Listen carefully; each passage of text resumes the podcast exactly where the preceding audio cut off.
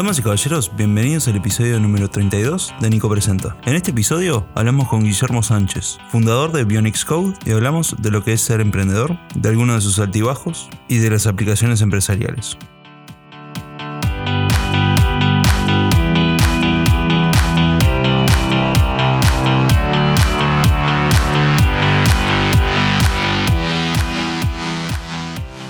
Hola Guille, ¿cómo estás? ¿Qué haces, Nico? ¿Todo bien? Todo bien, todo tranquilo, por suerte. ¿Vos? Bueno, me alegro, bien, bien de bien. Por suerte acá, este, un poco nervioso porque no estoy acostumbrado a esto de, de las cámaras que están por todos lados, estos micrófonos. está bien, está bien. Pero bueno, contame quién sos vos, qué, qué es lo que haces, a qué te dedicas.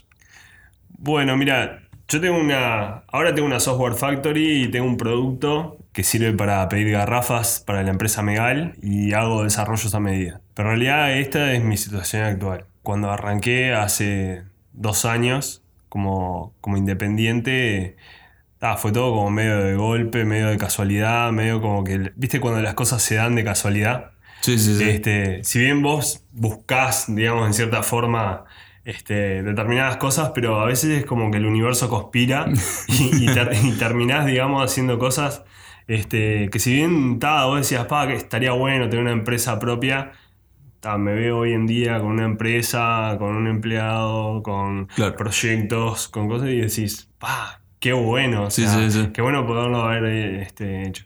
Y los, y los comienzos fueron increíbles. Sí, o sea, increíble. Yo trabajaba en una empresa este, que se llama Total, laburé ocho años ahí. Y, y en un momento en esa empresa este, dijeron, vamos a probar lo que es el desarrollo de aplicaciones mm, eh, móviles. Sí.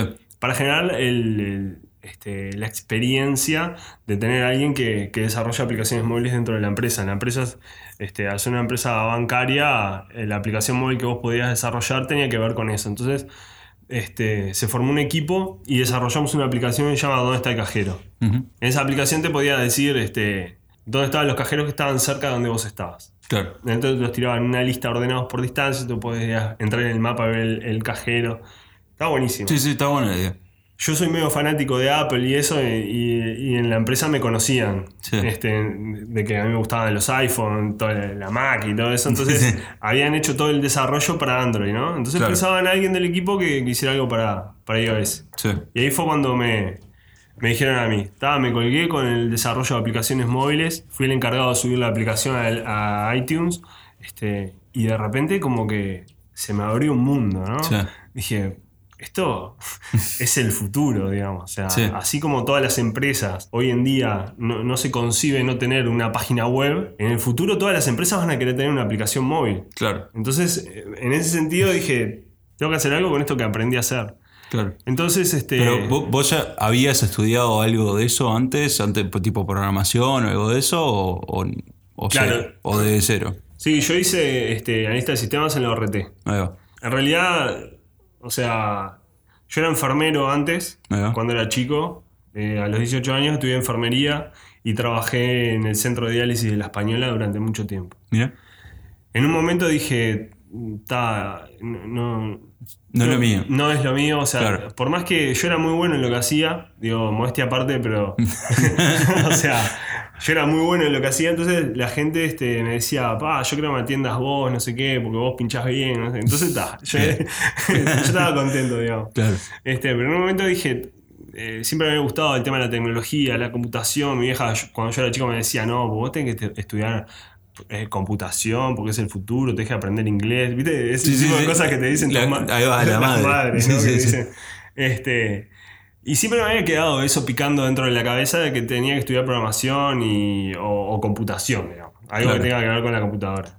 Y mi hermano es programador. Sí. Entonces un día fui y le dije, le digo, che, ¿qué onda con esto de la programación? O sea, eh, ¿qué es la programación? O sea, ¿para qué sirve? Entonces, él estaba programando, me acuerdo, y, y lo que escribía en la pantalla eran todo códigos y cosas que yo no entendía nada de lo que decía en la pantalla. Yo digo, o sea, debe ser dificilísimo Sí. eh, aprender programación, porque en realidad vos ves todo un montón de códigos y cosas y todo. Dice, no, tal, y él me lo explicó qué era la programación, ¿no? Claro. Y me dice, la programación es como si vos le quisieras enseñar a alguien a cruzar en una esquina con un semáforo y le, tenés- y le tuvieras que dar las instrucciones precisas para que esa persona cruce este, la calle dos veces, ¿no? Para llegar Sí. a la esquina cruzada, ponele, sin que lo pise un auto. E- esa es la, era la premisa, ¿no? Entonces, vos a la persona le tenés que decir, estás parado en la esquina, si tenés el semáforo en rojo, pará. Eso es programación. Vos le tenés que decir a- al sistema lo que querés que hagas en cada línea, ¿no? Entonces Claro. vos le decís, si está en rojo, pará. Pero si este está en rojo, quiere decir que el otro está en verde. El, el de la esquina cruzada, digamos, Sí. ¿no? Entonces, si este está en rojo, cruzá para allá. Cruzás. Si se pone en amarillo, apurate. Claro. ¿no? Sí, Todo sí, ese sí, tipo de cosas. Bueno, la programación es algo así, ¿no? Es como vos le vas dando las instrucciones para que los programas ejecuten cosas. Ta, me lo explicó así, yo dije, ¡pa! Podés programar robots. Sí, sí. claro. Está, es eso que quiero hacer. y. ta, me anoté en la ORT, estuve tres años ahí en la ORT y después me fui a conseguir laburo ahí en Ban Total. Me Ah. fui a trabajar a Zona América y salí de lo que era el mundo de la enfermería Sí. a laburar a Zona América, que es como otro país. Sí, es otro mundo Es directo. como, Sí, sí. es increíble. Me pasaban a buscar en camioneta. Sí, sí, los lujos de trabajar en Sudamérica. Claro, yo pasaba de, de laburar, este, de, de tomarme el ómnibus, ¿viste? de ir hasta el centro, no sé qué, trabajaba de noche aparte, salía a las 12 de la noche de laburar, esperaba en la parada, ¿viste? en el centro, a que me pasara a buscar una camioneta. Para mí era... Y después, tipo, salías a almorzar al mediodía ahí a Sudamérica y eran los parques Sí, sí. con las eh, sombrillas y las mesitas y todo flores. Era espectacular. Sí, yo me acuerdo en, eh, parte del verano eh, lo pasé- que yo trabajé también en Sudamérica, en una empresa ahí. Este, y claro, salíamos al, afuera a jugar el truco. Claro. Tipo en el almuerzo, ¿no? Comíamos y íbamos jugando al truco. Claro. Este, y era, oh, estaba precioso. No, está increíble. Sí, y aparte sí. los restaurantes que tenés ahí adentro, tenés de todo. Este, Y podías ir caminando a Jacksonville, viste, que, que Sí, estaba sí, ahí sí. al lado, en los carritos de golf, eso que te. No, no, no, no, era estabas en, no sé, en Silicon Valley, no sé. Claro. Era increíble. Y este. Y tal, y ahí estuve en la empresa, después nos vinimos para el Latu, con esa Ah. empresa, con Bantotal. En un momento tal, yo aprendo lo que es esto de la programación de aplicaciones móviles y me pongo, digamos, a tratar de hacer una aplicación para mí. Me- en vez de hacerlo con Genexus, eh, me anoté en un curso de Mundo Mac para estudiar Objective-C, que es un lenguaje de programación para, para el Apple y para iPhone, ¿no? Sí. Y ahí hice mi primera aplicación, ¿no? que se llamaba Mi Taxi Ya. Era una aplicación básicamente para pedir taxis. Acá en Uruguay no existía. Sí. Entonces eh, empecé a formar equipo. O sea, traté de formar un equipo, ¿no? Le dije a un amigo que era diseñador, che, ¿por qué no te haces las pantallas? Claro. Le dije a otro, ¿por qué no te haces vos la versión para Android? Y tal, y lo que pasa siempre, ¿no? Con la gente, o sea, es- a veces es muy difícil convencer. Sí, sí, sí, de. Y más en un proyecto que en realidad nosotros no teníamos ni modelo de negocio, ni no sabíamos cómo íbamos a monetizarlo, no sabíamos si íbamos a vender la aplicación a la empresa de taxi o le íbamos a cobrar por viaje o por Claro. taxi, no teníamos ni idea. Pero así, sin esa idea que teníamos, fuimos a una empresa de taxi que se llamaba eh, Fonotaxi. Fonotaxi era una empresa que tenía, creo que eran 200 taxis o 300. Era una empresa chica. Sí, sí, sí. Pero la particularidad que tenía esa empresa era que recibía pedidos a través de mensajes de texto. Era la única. Vos podías pedir un taxi a través de mensaje de texto. Entonces la, la aplicación lo que hacía era, te localizaba en un mapa, te cargaba el nombre de la calle automáticamente y vos cuando hacías el pedido del taxi, armaba un mensaje de texto y lo mandaba a un número. Ese número era el número de teléfono de la empresa esta de Fonotaxi. Sí. ¿no? Entonces nosotros hicimos el desarrollo, empezamos a mandarle, o sea, subimos las aplicaciones al store, lanzamos la aplicación y todo el mundo empezó a, a usarla, porque yo veía, viste, en el Sí. analytic de la aplicación, tipo 50 descargas, yo estaba como loco. claro, claro. 50 descargas, era una locura. Algo que yo había hecho, ¿no? Sí, sí, en sí, mi sí. casa, pantuflas, digamos. Claro. 50 descargas y después ta, compré publicidad en Facebook, ponele, Sí. y aumentaron a 500 descargas. Yo ya estaba como loco. Claro. Como llegamos a 5.000 descargas Pa. en la aplicación. Entonces dijimos, está, con este volumen de gente que le estamos pasando pedidos a la empresa, vamos a hablar con la empresa. Y bueno, tratamos de venderla o Claro. qué sé yo, no sé. Sí, hacer sí. negocio de alguna forma. Cuando llegamos a la empresa nos atendió una señora muy amable bastante mayor, digamos, que cuando le presentamos el producto nos dijo, ay, mijito. dice, ay, mijito, dice, esto a mí me encanta, dice, está precioso, pero yo no entiendo nada. este, habla con el, el encargado de sistemas. Bueno, con el encargado de sistemas nunca pudimos hablar. Este, fue muy difícil contactarlo Sí. y al final todo quedó como en la nada, ¿viste? Nunca pudimos lograr venderla ni, ni- ni hacer nada con eso. Claro. Y bueno, cuando estábamos ahí intentando, nosotros decíamos, ¿por qué no nos compran la aplicación si es buenísima? Claro. O sea, y aparte la gente la usa. Sí, sí. Habían 5.000 personas que la estaban usando. Claro. O sea, no habían aplicaciones acá. O sea, no existía Easy Taxi, ¿entendés? Sí, sí, sí. Y de repente aparece Easy Taxi. Claro. Y cuando aparece Easy Taxi, viste, como decís, ta, te querés Claro. matar, ¿no? Sí, sí. Porque vos decís, ta, es que la gente no me entiende, yo tengo un producto. El tema es que es muy difícil, digamos, eh, ser innovador en un ambiente donde ya funciona, eh, o sea, Sí. ya tienen clientes, ya funcionan, y meterte, digamos, en, en ese, en ese negocio con tecnología, muchas veces Es complicado. es muy complicado porque vos entras con algo innovador, pero o no confían o no piensan que eso vaya a sumar, Claro. digamos, al negocio. Sí, aparte, o sea, sobre todo siendo Uruguay un país bastante tradicionalista, ¿no? Claro. Y, Este- y- y yo que también me metí con el rubro de los taxis. Sí, que, so- que es otro mundo adentro de Uruguay, ¿no? Claro, que son como muy rígidos, ¿no? Sí, sí, o sí. sea, son- es un mundo muy, muy duro, por sí, así sí. decirlo. Ta, cuando apareció Easy Taxi me quería morir y dije, ta, ¿y ahora qué hago con esto? Y empezaron todos los líos de la patronal, Easy Taxi, la patronal por un lado, los paros, ¿viste? Todos esos líos sí. que hubo. Y en un momento dije, ta, la patronal se está quejando de que Easy Taxi está dejando a las operadoras del call center sin trabajo.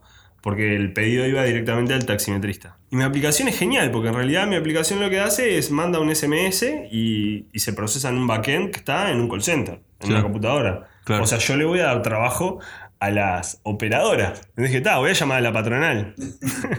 Qué buena idea, voy a llamar a la patronal. Bueno, llamé a la patronal, me reuní con, con Dourado, con toda la, la comitiva, les hice la presentación, les encantó la aplicación, me dijeron, armá un documento con un abogado, un Sí. contrato y tráelo, que te... ta, que hacemos negocio. Buenísimo. Imagínate ese, ese día, aparte, para ir a la presentación ahí en la patronal, tuve que faltar a, a trabajar a Bantotal, digamos, porque Sí. la presentación ponele, era a las 12 del mediodía y yo con todos los nervios de, Claro, de sí, querer sí. prepararla, me puse traje, me puse gomina, ¿viste? Sí. Perfume, qué sé yo, todo. la computadora con la presentación, fui, hice la presentación, bueno, los tipos me dijeron que sí, que hicieron un contrato que lo iban a estudiar en jurídica, no sé qué. Llamé a una amiga que es abogada, tuvimos todo el fin de semana trabajando sobre un contrato. Este, de onda, aparte de ella, es amiga y no, no me cobró, pero estuvimos todo el fin de semana, imagínate, sábado, domingo, lunes, lo presentamos el martes. Bueno, empezamos a preguntar a medida que pasaban las semanas si ya habían podido analizar el, el contrato. si. Pasaron tres meses y nosotros todas las semanas sistemáticamente mandábamos un mail y llamábamos por teléfono a ver qué pasaba con ese contrato. Sí, sí. Y después de tres meses nos dijeron que no estaban interesados. Ta, eh, fue como otro baldazo de agua fría, ¿no? Sí, como decís, ta, pude vender la aplicación, pa, otra vez.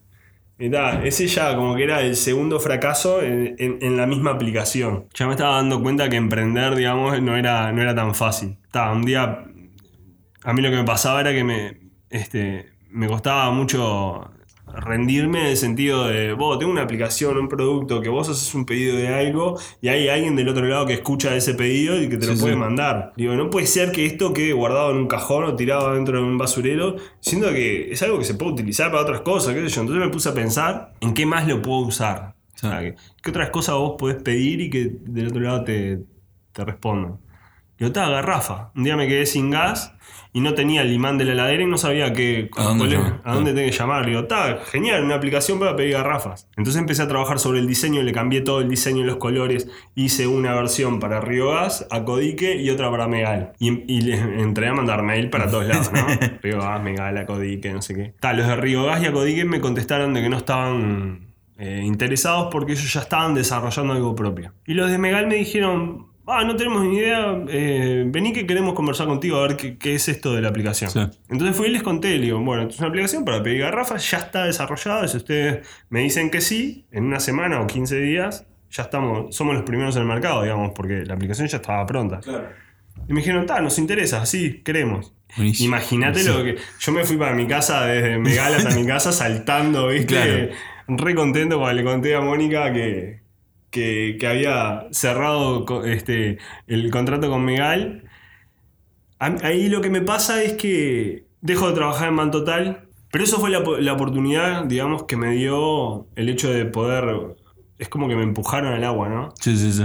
decir, está, esto acá, ahora sí, este, no es mejor momento que el de haberme quedado sin trabajo y dedicarme 100% al, A a mi emprendimiento, Claro. a mi idea, y más que le había podido vender a Megal. Entonces, este, empecé a trabajar con Megal, a implementar el backend, qué sé yo, una cosa trajo la otra, y empezamos a crecer en la aplicación, y, y a crecer en descargas, y a, crecer en uso, y a crecer en, funcionalidades. Y llegó un momento que, que dije, de- o sea, desde acá, desde el comedor de mi casa, no, no voy a poder seguir creciendo. Ya estaba viniendo un amigo a darme una mano, entonces estábamos todo el día en el comedor de mi casa trabajando. Y imagínate este, que eso te distorsiona. Sí, sí, sí. La casa, viste, te la, Claro. te la distorsiona. Sí, no vos- solo es, también tus horarios, ¿no? Porque ya no. eh, a mí me pasó también cuando empecé a- con todo este proyecto. eh, en ningún momento no trabajaba. Entonces, no era tipo llegar a casa a descansar, era llegar a casa a seguir trabajando. Claro. ¿entendés? Sí, sí, sí, es tal cual. Sí. Incluso, aparte, si trabajas desde tu casa, también te pasa de que sos el encargado de tender las camas, lavar los platos, Claro. ¿no? Sí, sí. tender la ropa, eh, claro. barrer y ordenar. Y, y me, empezó a pasar que cuando venía este, este muchacho que me empezó a ayudar a darme una mano ahí en casa, yo estaba obligado, digamos, a que el loco cuando llegara la casa estuviera ordenada para que el tipo estuviera trabajando en un ambiente, Sí, sí, digamos, ordenado. Aceptable. Claro, aceptable, prolijo, ¿no? claro. Por lo menos es una excusa para que limpiara la casa, ¿no? Sí, sí, tal cual. No, y aparte también era una excusa para no limpiar a veces, ¿no? Claro. Porque vos te colgabas tra- trabajando y, y, este. Pero está. Entonces está, era como doble trabajo. Estabas trabajando desde que te levantabas hasta que te acostabas. Y encima todas las tareas de la casa, ¿no? Porque estar ahí, no sé qué, era como que. pff, Sí, sí. era demasiado. Yo necesitaba irme a algún lado, tener una oficina y, y también tener una contención como para que alguien te dé un consejo, que te diga, bueno, Claro. anda por acá, anda por allá. Y me postulé para Ingenio. Entonces ingresé en la página de Ingenio, me contestaron, llené el formulario y, este, y me dijeron, bueno, vení, prepará una presentación y venía a presentar la idea. Y presenté la idea, presenté los proyectos que tenía, lo que estaba, en lo que estaba trabajando. Y a los dos, tres días me dijeron que había quedado seleccionado y para mí eso marcó como, un, un- una marca Claro. en la trayectoria, en tu vida, en tu carrera. Es como que es una marca, ¿no? Sí, sí, sí, sí. A partir del momento que vos entras, o sea, dejás de trabajar en el comedor de tu casa para pasar a una oficina tuya. Claro. No, tuya entre comillas, pero tuya. Sí, sí, sí. O sea, para mí fue genial. Claro. Este, y después dentro de Ingenio empecé a tener asesoramiento jurídico. ¿No? María Sí. Balsa, que es una genia, que te da asesoramiento este, jurídico, bueno, te, te hace todo el análisis, eso es genial. Después, la gente de marketing. Sí. Este, estamos trabajando con Daniel Giosa, que es un genio. No sabes cómo nos ordenó todo lo que es la, el sitio web, las tarjetas personales, el material para entregar a los clientes. Estuvimos trabajando dos meses preparando el encuentro de Genexus Sí. para que cuando yo fuera al encuentro de Genexus, yo ya tenía que saber con quién tenía que hablar, cuáles eran las- los perfiles de personas que yo tenía que identificar y según el perfil de la persona que yo estaba hablando, lo que tenía que decirle, ¿no? Claro. Es- era como, vos, Sí. este tipo es una máquina. Claro, aparte es algo que, siendo nosotros, tipo gente normal, en realidad que quiere hacerlo, no tienen ni idea. que No, no lo haces. Obvio que no lo haces. La Claro. página web que yo tenía era una cosa en blanco y negro que decía Bionic Code y nada más. Y, este, y Daniel me hizo cambiar. Dice, no, no poner un poquito más de color. No sé. Claro. Y después em- empezamos a trabajar con Goldman en la parte de innovación. Que eso también te abre muchísimo la cabeza en, en cuanto a los productos que tenés, qué otras cosas podés hacer de la funcionalidad que vos ya tenés desarrollada. Claro. O sea, eso en el comedor de mi casa no lo, no lo hubiera podido hacer. Claro. o sea, nunca se me hubiera ocurrido en realidad tampoco. Sí, sí, sí. Y después todo eso de que te dicen de, de que vos tenés que tener un plan comercial, tenés que saber hacia dónde va la empresa, qué es lo que querés hacer, o sea, cuál es el futuro. Es un poco como poner foco hacia dónde querés ir, ¿no? Claro. Que en realidad suena como un. como. como algo romántico, ¿no? Es como decir, este, pa, Sí. tenés que saber hacia dónde va la empresa, cuál es la visión, ¿no? Todo el mundo te dice Claro. lo de la visión, pero al final vos terminás pensando como que es, como que es algo trillado, como es algo Sí, sí. romántico. Muy cliché. Muy También. cliché. Pero no es cliché. Todo el mundo lo usa y todas las empresas lo tienen. Y si lo tienen es por algo. Es porque vos tenés que saber realmente hacia dónde querés ir. Claro, porque si no, o sea, te, per- te perdés en ese mareo de cosas. A nosotros nos pasa que Claro, eh, en la parte de visual puedes hacer mil cosas. claro. Y con Software Factory puedes hacer mil tipos de aplicaciones. Eh, entonces, si vos no sabés a qué, a- de todo ese tipo de cosas, a qué te, te- a qué te querés dedicar, terminás inundado de cosas y en realidad nunca terminás haciendo nada, ¿no? No, claro, no Sí. terminás- Bueno, una de las cosas que nosotros hacíamos, por ejemplo, era community manager. El- y le llegamos a hacer community manager a. este, Bueno, empezamos por Megal, digamos, Sí. porque era el producto que teníamos y lo queríamos eh, promocionar. Entonces ahí empezamos a generar eh, eh, conocimiento, digamos, en todo lo que era el community manager y todas las herramientas de publicación y todo el tema de la segmentación del mercado, qué sé yo, ¿no? Ta, ya sabíamos eso y dijimos, vamos a dar el servicio de community manager. Y tal, terminamos dándole community manager hasta una peluquería. Necesitaban un sitio web en Facebook y le hicimos el sitio web en Facebook, que es la, la peluquería de mi cuñada. sí, sí. Entonces nosotros, o sea, no, claro, porque al final terminabas haciendo de todo un poco. Sí, sí, sí. Y tal vez le, le- le terminás dedicando mucho más tiempo a eso que te reditúa menos que a cosas realmente importantes como conseguir un proyecto nuevo para trabajar que te puede Claro. generar mayores ingresos. ¿no? Sí, sí, sí. O sea, no es lo mismo cobrar un, hacer un, un community manager, digamos, una empresa, que cobrar un proyecto, un desarrollo. Claro. ¿No? Sí, que aparte el community manager tiene que estar atento a lo que está pasando en la página web. Claro, tenés que estar todo el día enchufado a Sí, sí. Facebook y a Twitter Claro. y tenés que estar todo el día contestando lo que las cosas, lo que la gente te consulta, la gente te, te, te consulta, te insulta, Sí, sí. te comenta, te, te etiqueta, te- o sea, el, el mundo de las redes sociales es Vietnam. Sí, sí. No, no, no, es, es Vietnam, es increíble. Al principio, tipo, yo no podía creer, había comentarios de gente que, viste, con el tema del conflicto de gas y qué sé yo, Sí. había gente que dejaba acá comentarios así, onda, que como que iban a venir acá a, matarme, ¿viste? Sí. Este, no me trajiste la garrafa, te voy a ir a buscar, ¿viste? Una cosa así. Yo decía, no, esta gente. No, no, está, es Sí, increíble. Ta, entonces, o sea, en el tema de poner el foco, dijimos, community manager, no, no, no, no podemos Claro. hacer más. Ta, seguimos manteniendo lo que es Megal, digamos, porque es nuestro principal cliente, aparte es uno de nuestros principales productos. Sí. A Megal sí le hacemos el community. Pero Claro. decidimos no dar más servicio al resto de, de los clientes. ¿no? Claro. Entonces ahora estamos haciendo lo que es la aplicación de, de, de Megal, la estamos mejorando, ahora le estamos cambiando todo lo que es la estética, estamos mejorando todo lo que es el, el sistema de distribución. Vamos a mejorar eso, vamos a acelerar los tiempos de entrega, o sea, con el, con el sistema nuevo vamos a lograr acelerar los tiempos de entrega, eh, vamos a generar un ahorro de combustible en los distribuidores, o sea, todas las cosas que se están implementando, digamos, Sí, sí, sí. es para, para poder dar un mejor servicio en lo que Claro. es la entrega, la velocidad y hasta la calificación de- del que te lleva la garrafa a tu casa. Claro.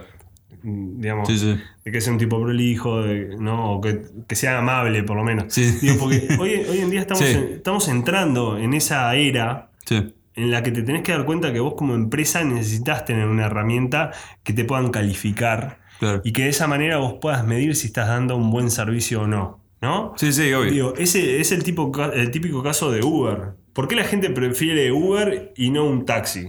Porque vos en el taxi no tenés a nadie a quien reclamarle porque a nadie le importa. Sí, sí, no le importa. O sea, no le importa a nadie. Sí, sí, sí. Digo, con esto no estoy defendiendo a Uber, ¿no? Eh, quiero decir. Pero no, pero es, pero es cierto. O sea, vos en, en Uber calificás al chofer- hasta el chofer y, yo, y, si taxi, y si taxi no sé, pero el- si tenés una queja, eh, lo mismo pasa con el ómnibus. Te Claro. quejas y a quién te quejas. No, ¿Y a quién, quién te da rola? Yo tenía un Fiat 600, una vez un taxi me pisó el Fiat 600, porque era tan chiquito que no me chocó, me pisó. Pero imagínate con la rueda de atrás, ¿viste? Me pasó por arriba del guardabarro adelante, el tipo me encerró, entonces yo paro el auto, aparte imagínate, se me sacudió todo. Sí, sí. Paro el auto bajo y le digo, me chocaste. Aparte siguió, ¿no? No, ni, ni Sí, se se lo bola, sí. Claro, ni se enteró. Digo, oh, me chocaste, mirá cómo me dejaste el auto, no sé qué. Y me dice, llama a Kutza. Y, y hace el reclamo ahí. Reclame, digamos. sí, sí. Bueno, yo me fui para mi casa ahí con el, con el consejo de que me había pisado el auto. Llamé a Kutza y dai. O sea, imagínate. Nunca, nunca tuve. Nunca, nunca tuve un- un- una devolución de parte. O sea, ni siquiera me llamaron para decirme. Perdón. eh, perdón. no, cuanto menos pagarme el, el choque, Sí, ¿no? sí. Olvídate. Entonces, ese tipo de cosas, creo que con una aplicación que controle el servicio que vos, que vos das y que puedas medir ese tipo de cosas, de que si estás dando un buen servicio, si no, quién es el que te está atendiendo, o sea, saber quién está del otro lado y cuáles son las calificaciones que tiene. Y eso creo que ayuda a dar un, un mejor servicio. O sea, eh, yo creo que es, eh, es lo más disruptivo que tiene Uber, es eso, es el tema de la, de la calificación por parte del usuario. Sí. Más allá del pago, que, que es como la, la sensación de que no pagás, ¿no? Es Sí. como cuando vos vas a... Viste que te tomas un Uber y te da la sensación de que te bajás, saludás al chofer, Sí, sí. porque aparte vas hablando re, ¿viste? Claro. Re contento con el chofer y cuando, cuando te bajás, bueno, chao, que pases bien, chao, chao, y, y no le pagás. Sí, sí.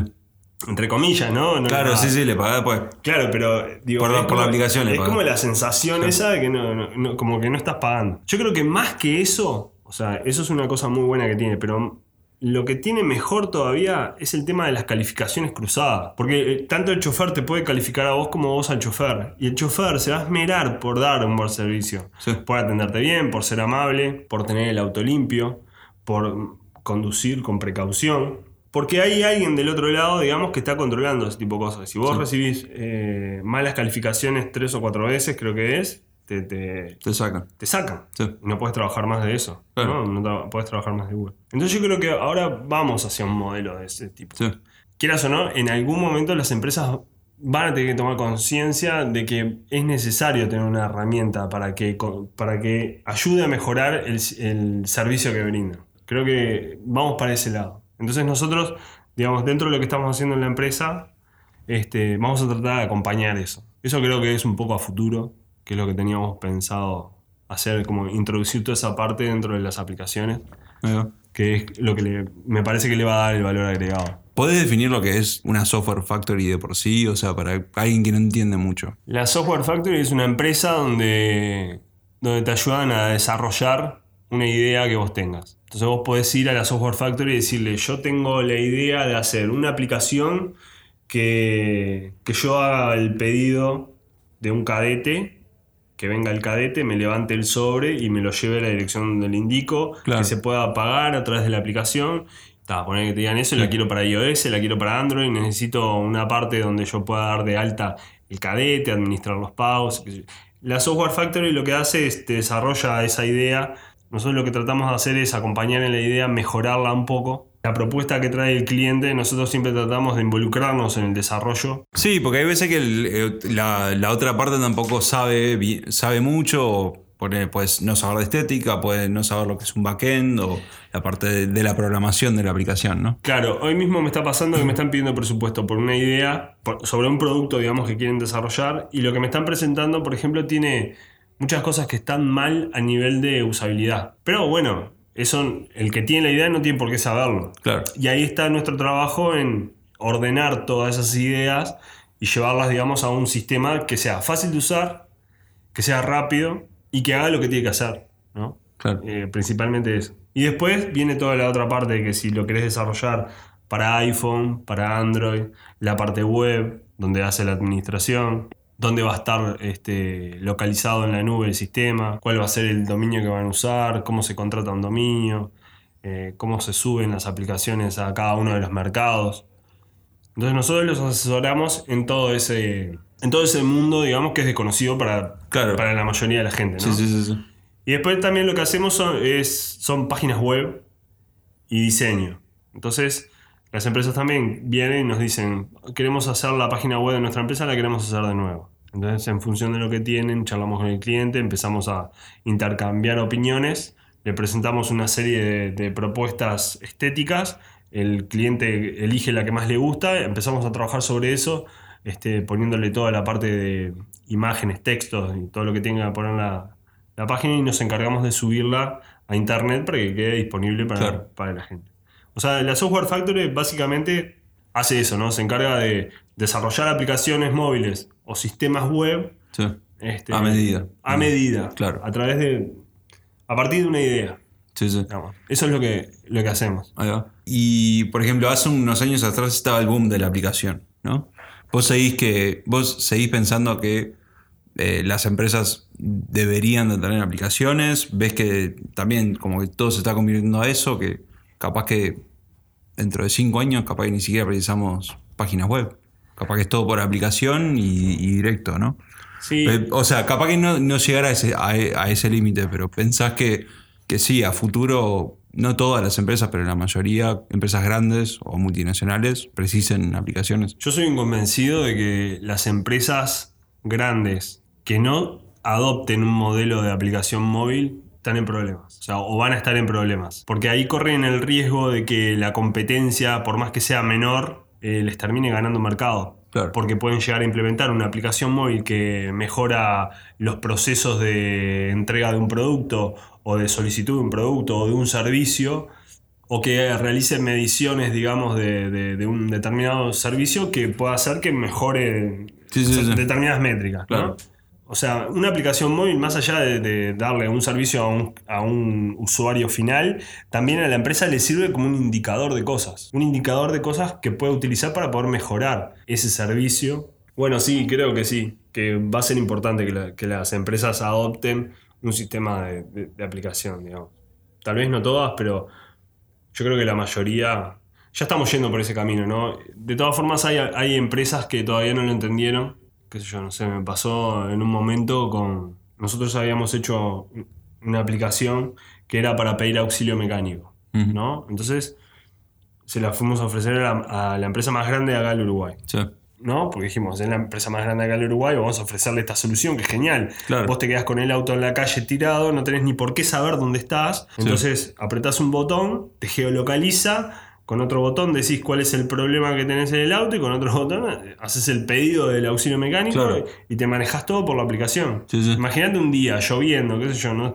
Te fuiste un cumpleaños, cuando saliste de la ropa pinchada. Está, aplicación, tres clics y ah, pediste el, el auxilio mecánico. Sí, sí, sí. No sé, a mí me parecía genial la idea. Sí, sí, fui, a, muy- fui a ofrecérsela, digamos, a, a ver a las empresas más grandes de acá del Uruguay, de eh, prestadores de auxilio mecánico, y simplemente no les interesó. Pero creo que no les interesó porque ellos tienen la mayoría del mercado, ¿no? O sea, son... Sí, sí. No, pero igual pasa. A mí, eh, a mí me pasó cuando volví de decirle, mira, o sea, ofrecerle a hoteles, ofrecerle a, eventos y a, un- unas fiestas y cosas así, onda, y a restaurantes, el servicio de video. ¿no? Y me decían, ¿para qué? Vos podés, o sea, por ejemplo, un hotel, mostrás un video de, de- de las habitaciones, lo podés hacer con contextos en español e inglés, traes turistas, este, cosas así. Y me decían, no, pero no sé. no". Me- Entonces, ¿para qué? Ya, ya, ya, tengo, ya tengo la página web. Si la página web la abrís y no tenés nada adentro. No, claro. Y la gente, el turista ya está acostumbrado a otro tipo de cosas, ¿no? Claro. Y con esto, al día de hoy también, o sea, ye- yendo a lo que vos explicabas, estás perdido o estás en el medio de la ruta, ¿entendés? Claro. De noche y no sabes dónde estás. Ruta 8. Sí. ¿En qué parte de ruta 8? ¿entendés? No, no te acordás en qué kilómetro estás capaz. Claro. y eso, eh, eh, o sea, es vital. Pones ahí, ya te localiza, te dice dónde estás, te dice todo y. La idea es buenísima. Si alguien está escuchando y la quiere hacer, háganla, no pasa nada. Claro, claro. Este, yo no la voy a hacer, Sí, digamos, porque está. Ya lo intenté, digamos, ya la hice, la traté de vender y no pude. Está bien. Capaz que ahí estuvo el problema, ¿no? No es la idea, sino que tengo que conseguir un, un vendedor, digamos. este, sí, y bueno, está, hay muchas empresas, digamos, que, que son muy clásicas Sí. y que no entienden, me parece, o, Claro. o no están viendo lo que se viene. Claro. Porque vos ahora tenés a los niños de dos años que ya manejan un celular Sí. y que entran a YouTube y buscan ellos lo que quieren ver, Sí, ¿no? sí, sí. sí. Eh, y, y esos niños de dos años que manejan la tecnología, que son eh, tecnólogos natos, Sí. cuando tengan 18, saquen la libreta, ¿vos te pensás que, que- lo primero que van a hacer es poner el... O sea, no sé si va a existir todavía, ¿no? Pero van a poner el celular con el Waze Sí. que le dice en tiempo real si las calles están rotas, si hay un accidente, si hay policía, por qué vía tiene que agarrar, que es más rápido para llegar al destino. Sí, sí, sí. No lo van a dudar. No va a ser como nosotros, que capaz que te da pereza sacar el teléfono y poner el Waze. No, ellos no lo van a... Va a ser tan natural. Claro. Tan natural. Que las empresas que no adopten una tecnología móvil que les mejoren los servicios o les mejoren las métricas de lo que están este, vendiendo o ofreciendo, yo creo que esas empresas van a tender a, a empezar a desaparecer directamente. Y se las van a comer las empresas más chicas que van a ser las que van a adoptar la tecnología para poder tener un diferencial en el mercado. Y creo que esas van a ser las empresas, digamos, que van a terminar, digamos, quedando, ¿no? Este, la que, las que no entiendan que se tienen que subir a la ola de la tecnología, me parece que tienen un problema. No te digo que van a desaparecer, pero van a tener un problema. Bueno, muchas gracias. Bueno, gracias a ti, Nico.